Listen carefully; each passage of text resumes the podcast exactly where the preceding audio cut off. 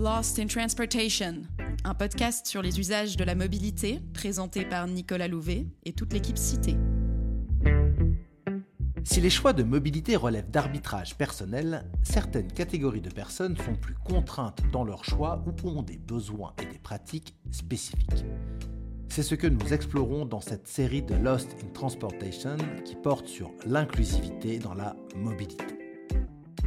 Aujourd'hui, nous nous intéressons à la mobilité en lien avec le handicap. Alors que la mobilité est une grande source de liberté, elle peut également être, comme nous avons commencé à l'esquisser dans les précédents épisodes, source d'inégalité. Celle-ci s'observe particulièrement pour les personnes en situation de handicap et plus largement pour les personnes à mobilité réduite. Alors, je vais demander est-ce que vous rencontrez des difficultés quand vous vous déplacez pas moi, mais il y a des gens qui rencontrent des difficultés. Parce que lorsqu'ils sont dans une chaise roulante, il y a pas assez de, de, de, des endroits accessibles. Donc il y en a, mais pas suffisamment. Je trouve que euh, la, la, situation de handicap des gens euh, n'est pas prise en compte suffisamment quand on conçoit les villes, mais bon, c'est. Euh, on n'anticipait pas forcément aussi bien euh, à l'époque. Je pense que ça a changé, qu'il y a eu de l'amélioration. Mais euh, non, clairement, il y a encore aujourd'hui beaucoup d'endroits où c'est compliqué pour quelqu'un de se déplacer, euh, même si c'est un handicap momentané, des béquilles, euh, une blessure. Voilà. Mobilité et inclusivité, épisode 4, PMR en PLS. Pour en parler avec moi, Alice Elkebir, chargée d'études chez Cité. La loi d'orientation des mobilités du 24 décembre 2019 réaffirme le droit à la mobilité soit le droit qu'a toute personne, y compris celle dont la mobilité est réduite ou souffrant d'un handicap, de se déplacer et la liberté d'en choisir les moyens. Le droit à la mobilité est primordial pour garantir une réelle égalité entre les personnes. Il s'agit d'assurer pour toutes et tous une liberté de déplacement nécessaire pour travailler, se nourrir, se soigner, se divertir, avoir une vie sociale et réaliser toutes sortes d'activités.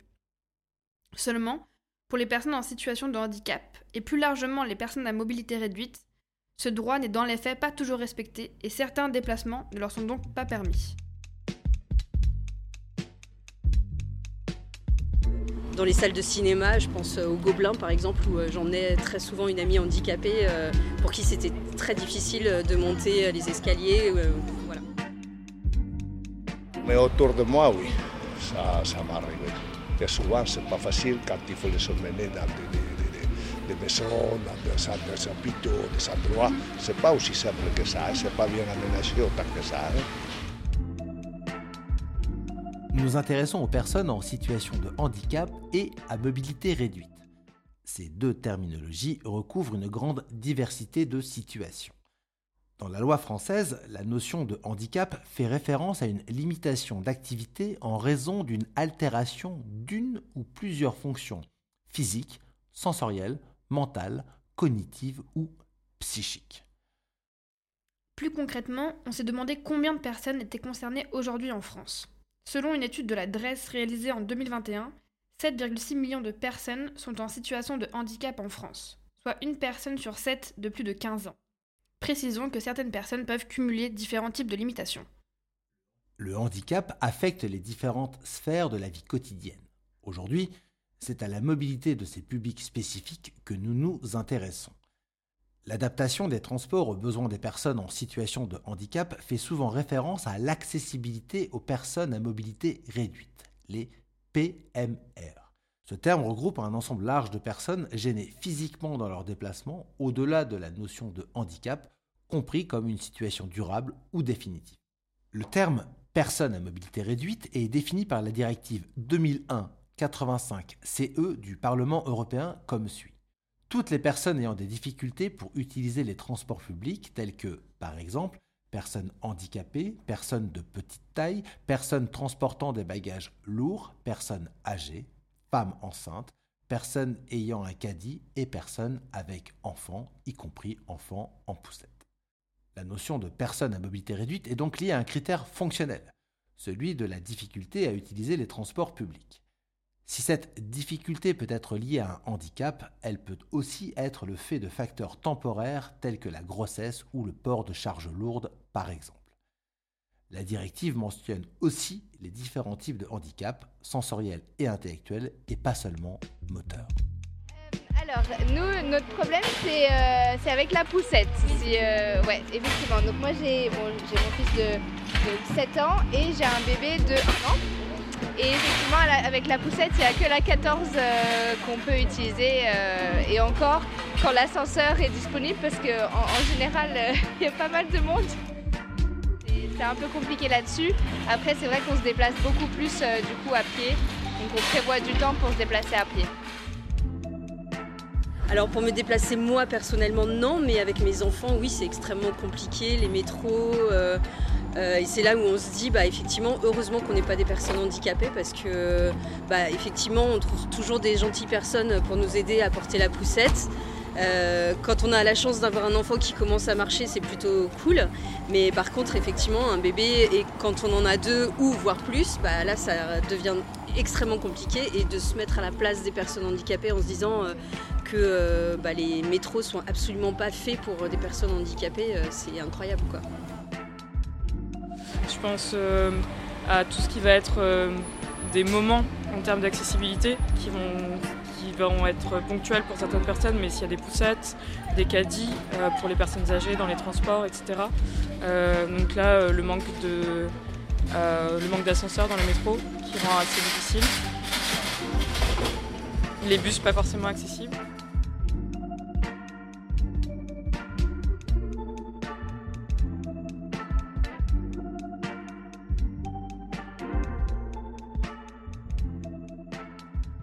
Aujourd'hui de personnes en situation de handicap, de personnes à mobilité réduite et de limitation, mais cela n'a pas toujours été le cas. Jusque dans les années 70, c'est le concept de réadaptation qui prévalait lorsqu'on s'intéressait au handicap. Selon Thierry Ramadier, directeur de recherche au CNRS en psychologie, le processus de réadaptation émerge à la fin du 19e siècle avec l'augmentation des accidents de travail dus à l'industrialisation du monde du travail. Mais il s'est vraiment imposé après la Première Guerre mondiale, avec l'enjeu des mutilés de guerre. Ils sont alors au nombre de 300 000 en France. L'État se doit de les prendre en charge, notamment sous l'impulsion de regroupements de personnes en situation de handicap, avec la création de la Fédération des mutilés du travail en 1921, puis celle de l'Association française des paralysés en 1933. À ce moment, les infirmes sont à guérir et à réadapter à la société dans une véritable optique de normalisation de l'individu en voulant effacer, voire nier leurs différences. Tout est alors envisagé de façon purement médicale. Mais cette façon d'appréhender le handicap atteint ses limites dans les années 1950-1960 avec les questions de relogement qui se posent après la Seconde Guerre mondiale. On se rend alors bien compte que ce sont les logements qui sont à adapter aux personnes infirmes ou handicapées et que l'inverse n'est pas envisageable. Selon Jésus Sanchez, directeur de recherche au Centre technique national d'études et de recherche sur les handicaps et les inadaptations, la nécessité de rendre accessibles les logements aux personnes gravement blessées ou mutilées est un premier pas dans le réaménagement des conceptions qui aura lieu quelques années plus tard sur ces questions. En 1975, la première loi sur le handicap et sur la mise en accessibilité des bâtiments, la loi d'orientation en faveur des personnes handicapées, est votée en France. C'est vraiment le socle de base pour la notion d'accessibilité pour les personnes en situation de handicap. Selon les chercheurs Richer et Palmier, L'accessibilité peut être définie comme la possibilité, la capacité d'un lieu ou de toute autre chose d'être accessible à un individu, c'est-à-dire qu'on est en mesure d'atteindre, d'utiliser et de comprendre. Cette loi véhicule cependant une vision très techniciste, avec une accessibilité qui se développe autour du bâti et de la voirie et qui ne prend en compte que les handicaps moteurs. Seule l'accessibilité de certains bâtiments et parfois de la voirie doit être assurée, ce qui ne permet pas une accessibilité globale de la ville. La notion de cheminement n'est notamment pas prise en compte. Or, si un équipement public est rendu accessible, il faut également que l'ensemble du trajet pour y accéder le soit aussi. C'est cependant à cette époque, dans les années 1970, que le concept d'accessibilité s'élargit. Il s'applique aussi aux femmes enceintes et aux personnes âgées.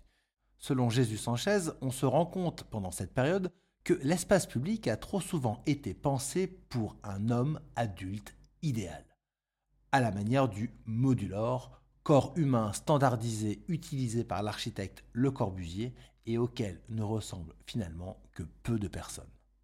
À partir des années 90, d'autres voix se font entendre en remettant en question l'hégémonie de la médecine sur le sujet.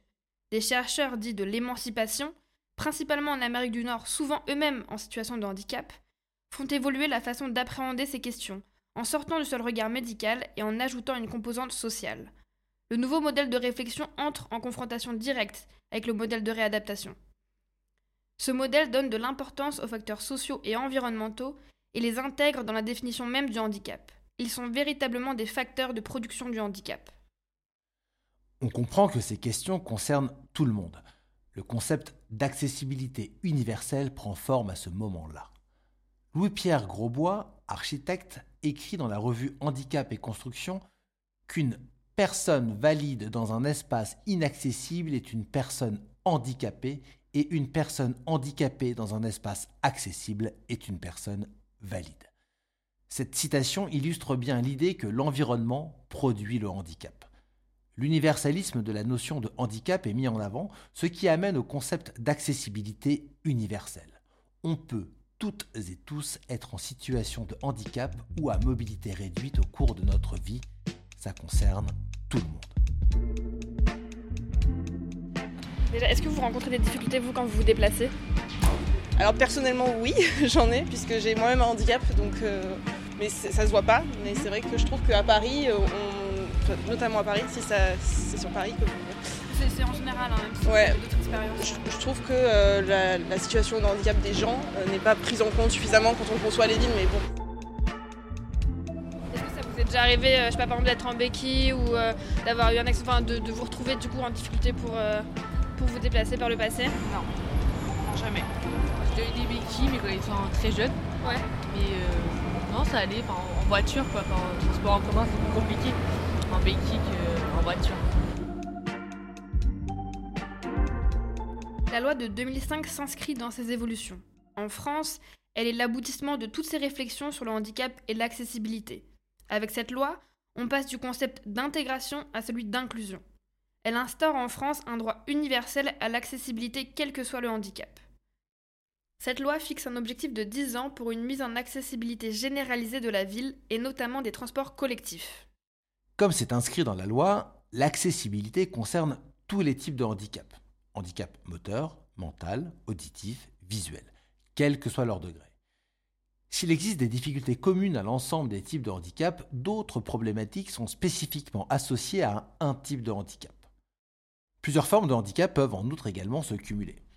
Surdicécité, handicap moteur et mental, mobilité réduite et cécité ou surdité par exemple. Le handicap peut également se conjuguer avec d'autres facteurs d'exclusion comme la pauvreté. En effet, selon une étude de l'adresse, 19% des citoyens en situation de handicap vivent sous le seuil de la pauvreté contre 13% de la population en général. Au-delà de la gêne physique, il est aussi essentiel de saisir que se déplacer mobilise un vaste ensemble de compétences sociales, psychologiques et cognitives. Le chercheur Richard Dever propose ainsi une taxonomie des compétences nécessaires à l'utilisation des transports. Savoir élaborer des représentations spatiales des lieux, interagir de façon appropriée avec les autres usagers et s'adapter aux imprévus survenant au cours des déplacements. C'est pour cette raison qu'il est nécessaire de s'intéresser à l'ensemble des types de handicap et pas seulement au handicap moteur, comme cela peut souvent être le cas. Selon les handicaps, les besoins et aménagements diffèrent pour pouvoir se déplacer. Idéalement, permettre à chaque personne de se déplacer où, quand et comme elle le souhaite nécessiterait de proposer à toutes celles et ceux qui en auraient besoin un transport individuel avec chauffeur à la demande et s'adaptant à chaque situation. Si des services de transport à la demande ou TAD sont aujourd'hui proposés par les collectivités et cherchent à répondre au mieux aux besoins existants, ils se trouvent limités dans leur envergure. Trajet mutualisé, limites géographiques et horaires, conditions d'accès spécifiques. Le TAD ne constitue donc qu'une réponse incomplète à l'enjeu de la mobilité des personnes empêchées dans leur déplacement. Celle-ci est complétée par d'autres solutions, proposées par la puissance publique à différents échelons, mais aussi par des acteurs privés ou associatifs. Des associations proposent notamment du transport solidaire en s'appuyant sur des réseaux de bénévoles qui accompagnent, souvent en voiture dans les zones peu denses, les personnes qui n'ont pas les moyens de se déplacer autrement, contre une indemnité kilométrique compensant les frais de carburant. Les établissements accueillant des personnes en situation de handicap assurent également certains trajets, et certains acteurs privés proposent des véhicules ou services adaptés, comme la start-up Omni, qui a développé un système pour fixer un fauteuil roulant sur une trottinette et ainsi électrifier un fauteuil à moindre coût. Ces différentes solutions ne répondent cependant pas à l'ensemble des besoins, et se déplacer lorsqu'on est en situation de handicap relève encore trop souvent aujourd'hui du challenge. À Paris, par exemple, comme dans d'autres grandes villes, plus de 15 ans après la loi de 2005, l'accessibilité universelle n'est toujours pas une réalité. Dans Paris, euh, là c'est un enfer, mais euh, parce que bah, les métros sont pas accessibles. Euh, même les lignes qui sont censées être accessibles ne le sont pas en vérité. Juste une petite chose pour euh, cette fameuse amie qu'on avait en commun euh, qui était handicapée. Elle était hémiplégique du côté droit. Quand on descendait en métro, les gens qui descendaient à droite avaient la, rampe de droite, c'était pour aller vite. Et elle, c'était l'endroit où elle ne pouvait pas se tenir. Et si on se tenait du sens inverse, elle avait tous les gens qui rentraient dedans. Voilà, c'est tout. Donc les rampes, eh ben, elles ne sont pas toujours adaptées au handicap de la personne. Après, je trouve aussi qu'ils mettent euh, des choses en place euh, pour les handicapés, mais après aussi c'est différent. Par exemple, dans le métro, par exemple là à Place Italie, bah, il y a un escalier, il y a un escalator, mais il n'y a pas d'ascenseur, par exemple. c'est un peu euh, chiant pour les personnes qui sont handicapées ou en fauteuil roulant. Le premier constat est celui d'un manque d'accessibilité de la voirie et de l'espace public, en raison du manque d'équipements adaptés, en particulier au handicap moteur et au handicap visuel. L'espace public n'est d'une manière générale pas adapté à la mobilité en fauteuil roulant. Trop de trottoirs sont surélevés ou bien trop étroits, les pavés entravent la circulation et il y a encore de nombreux escaliers. En ce qui concerne le handicap visuel, on note un déficit de feux sonores et de bandes d'interception qui permettent de guider le cheminement piéton. Pour d'autres types de handicap, notamment la surdité et les différentes formes de handicap psychique, il ressort que les personnes concernées souffrent souvent d'une méconnaissance des conséquences de leur handicap de la part du grand public. Pour elles, la communication donne souvent lieu à des réactions d'incompréhension, voire de rejet. Autant que le handicap, c'est donc aussi la méfiance qui complexifie les échanges. Cela affecte tout particulièrement la gestion des imprévus et des situations de perturbation dans les transports. Pour certaines personnes en situation de handicap psychique, la notion du temps qui passe et donc du respect des horaires peut également être mal maîtrisée. Le besoin n'est donc ici pas tant celui d'aménagement technique, mais d'un accompagnement humain lors des trajets et dans la préparation de ceux-ci, ce que certaines collectivités et associations proposent.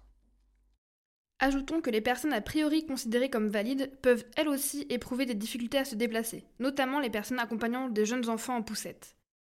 Selon une enquête réalisée en 2019 par l'IFOP et APF auprès de 12 000 personnes, en situation de handicap ou non, 86% des répondants éprouvent des difficultés d'accessibilité lors de leur déplacement.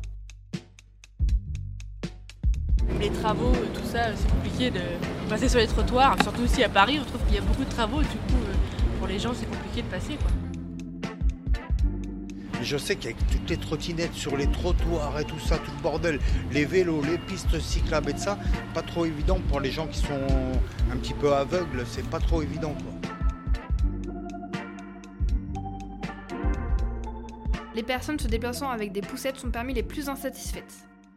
Et après la voirie, ce sont les transports en commun dont les répondants sont le moins satisfaits. La différence selon les territoires ressort également de cette enquête, les personnes vivant dans des communes rurales sont 72% à trouver difficile de se déplacer en transport en commun. L'accessibilité universelle n'est donc toujours pas une réalité en France à l'heure actuelle. Le pays accuse un certain retard que les associations déplorent. Celles-ci ont fait appel au Conseil de l'Europe, qui a rendu sa décision publique le 17 avril 2023 et qui dénonce une violation des droits des personnes en situation de handicap et de leurs familles. Mais ce que je veux dire, c'est plutôt, euh, euh, parce qu'on parle beaucoup d'inclusivité, alors la question, c'est que comment euh, les personnes en situation de handicap soient considérées comme des sujets à part entière. Parce qu'en fait, non, c'est pas le cas. Parce que quand ils, euh, parce que quelque part, leur autonomie, euh, comment expliquer ça, nécessite aussi un rapport de force aussi. C'est-à-dire de pas uniquement être écouté, mais aussi se faire entendre aussi.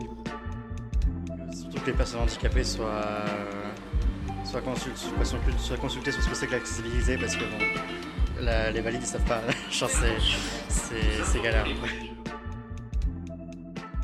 Lors de la dernière conférence nationale sur le handicap, quelques jours après la publication de l'avis du Conseil de l'Europe, le 26 avril 2023, Emmanuel Macron a annoncé une enveloppe de 1,5 milliard d'euros pour rendre accessibles les lieux recevant du public et 400 millions d'euros pour rendre 158 gares nationales prioritaires accessibles.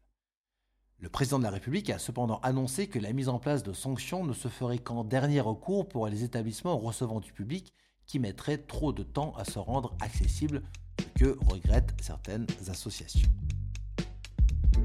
Enfin, vous recevez du public, est-ce que ça vous arrive de recevoir des personnes qui sont en fauteuil roulant et est-ce que vous avez fait en sorte que ce soit accessible non, non, parce que nous on n'est pas obligé, compte tenu de la largeur de notre trottoir, on n'est pas obligé d'avoir un plan incliné.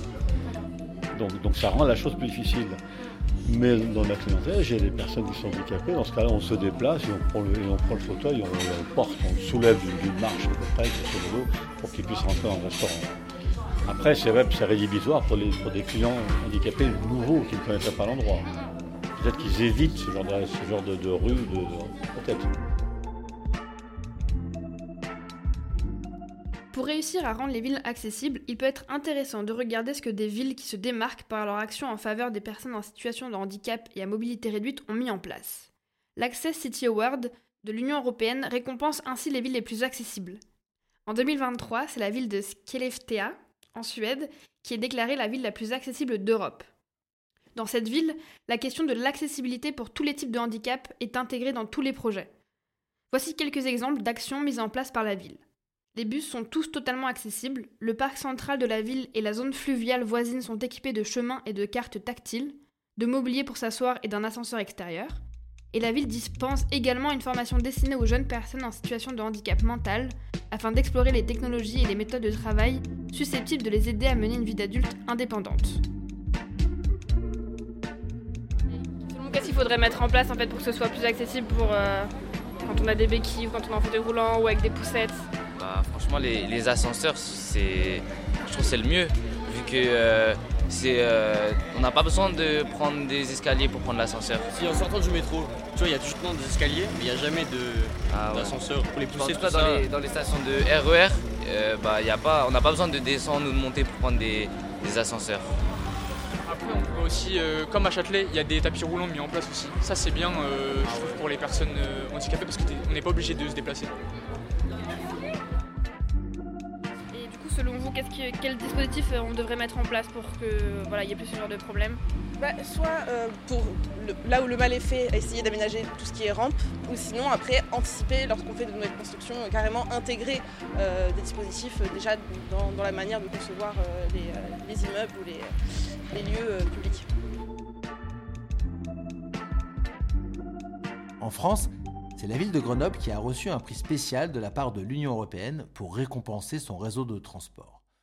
Cela se confirme également par l'étude d'APF et de l'IFOP, où Grenoble est reconnue comme la ville la plus accessible de France avec 30% d'habitants déclarant n'être jamais ou rarement gênés lors de leur déplacement contre seulement 9% à Paris par exemple. En matière de handicap et mobilité, de réelles avancées théoriques ont été réalisées depuis la notion d'infirme à réadapter à la société jusqu'à la prise en compte de l'environnement comme facteur à part entière dans la production du handicap. La législation a également progressé, avec des lois qui imposent des mesures fortes de mise en accessibilité des lieux et des transports en commun notamment. Malgré cela, il reste cependant d'importants travaux à réaliser pour que la ville soit véritablement inclusive et accessible à toutes et à tous, quel que soit son âge, son genre ou son handicap. C'est pas aussi simple que ça, c'est pas bien aménagé autant que ça. Hein. D'accord. Autrement dit, il faut pas vieillir. Hein.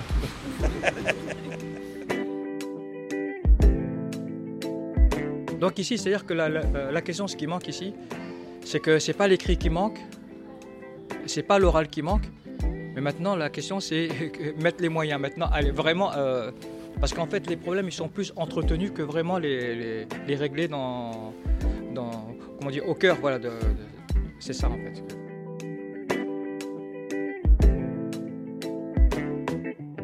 Dans notre prochaine série, nous ferons un pas de côté pour nous intéresser à la mobilité longue distance et au voyage au-delà de la mobilité quotidienne.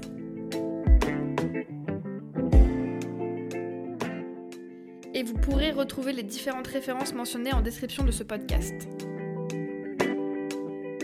On se retrouve dans un mois pour un nouvel épisode de Lost in Transportation. D'ici là, n'hésitez pas à nous rendre visite sur notre blog. À bientôt!